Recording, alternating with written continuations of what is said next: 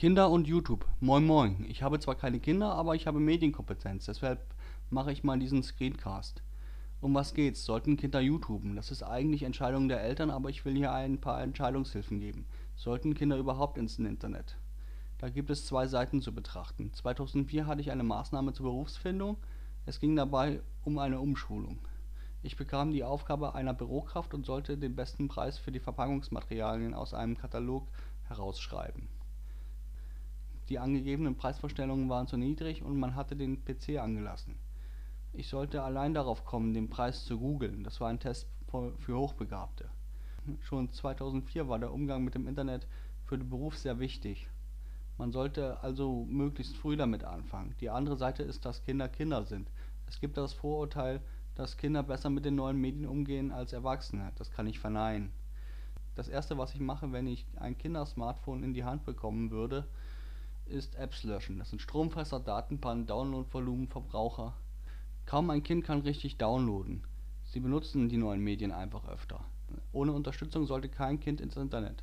Die Frage, ob Helikoptereltern oder Freilaufeltern, stellt sich für mich nur nach dem Ja zum Internet. Es geht um das Wie. YouTube scheint da kein großes Risiko. Es ist zumindest einfach zu bedienen.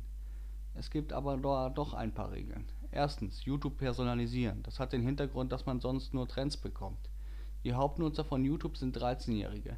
Wenn ihr personalisiert, also ein Konto einrichtet, lernt YouTube, was ihr sehen wollt. Die 13-Jährigen werden dagegen am laufenden Band verarscht. So sehr, dass die Trends von YouTube ihren eigenen Namen haben. AssiTube. Es gibt richtig Kanäle auf YouTube, die sich darauf spezialisiert haben, euren Kindern auf AssiTube das Geld aus den Taschen zu ziehen. Verwechselt AssiTube bitte nicht mit TrashTube.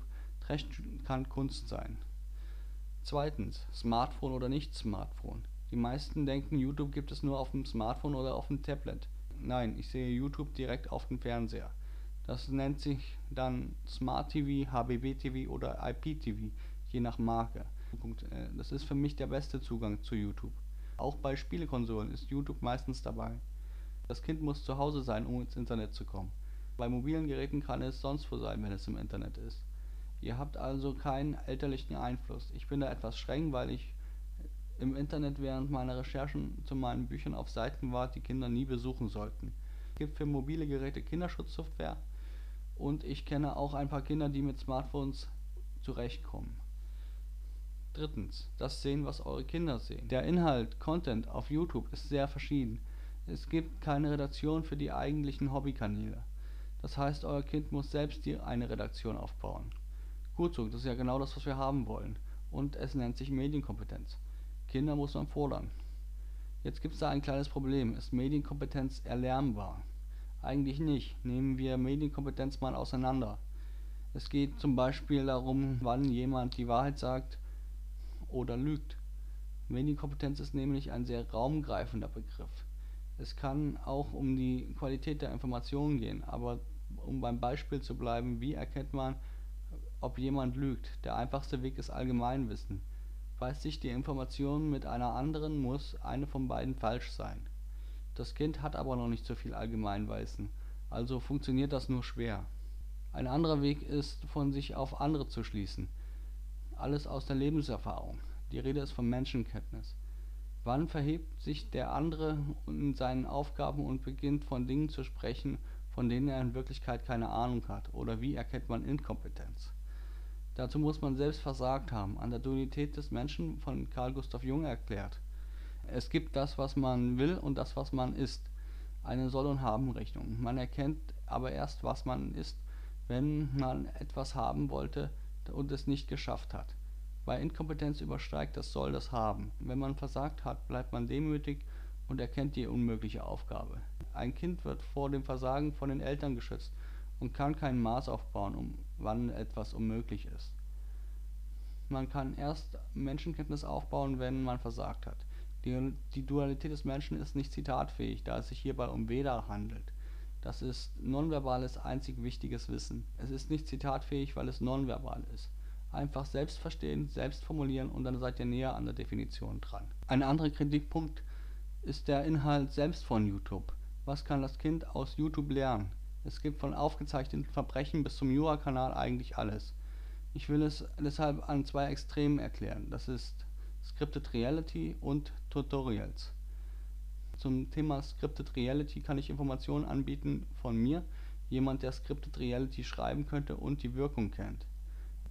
Bei Scripted Reality werden mit der Begründung Dramatisierung die Menschen dümmer dargestellt als sie sind. Die Geschichten sind so wirklich nie passiert. Ich packe euch da mal einen Link in die Videobeschreibung. Das Kind oder sogar Erwachsene glauben wirklich, dass es solche dummen Menschen gibt. Wenn man einen Genie für einen Idioten hält, kann es passieren, dass man hereingelegt wird. Wenn man aber einen Idioten für einen Genie hält, passiert nichts. Scripted Reality ist selbstbestrafend.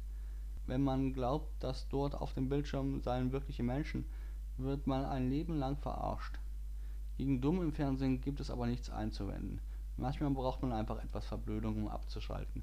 Ich sehe mir zur Zerstreuung selbst ziemlich anspruchslose Sachen an. Es sollte aber immer zu erkennen sein, dass es Mist ist, dann ist gegen Mist nichts einzuwenden. Kommen wir zum genauen Gegenteil, den Tutorials. Tutorials werte ich als Mentor. Hier noch mal die Begriffserklärung von Mentor. Mentor ist kein Vorbild, sondern unterstützt den Schützling in seinen eigenen Projekten. Ein Beispiel wäre Mr. Miyagi. Karate Kid wird nie Bonsais pflanzen, aber er kann Karate. Ich sage das nur, weil es auf YouTube Influencer gibt, die als Vorbilder gesehen werden wollen. Die meisten davon sind äh, Idioten. Mit dem richtigen Mentor entwickelt man sich aber sehr viel schneller.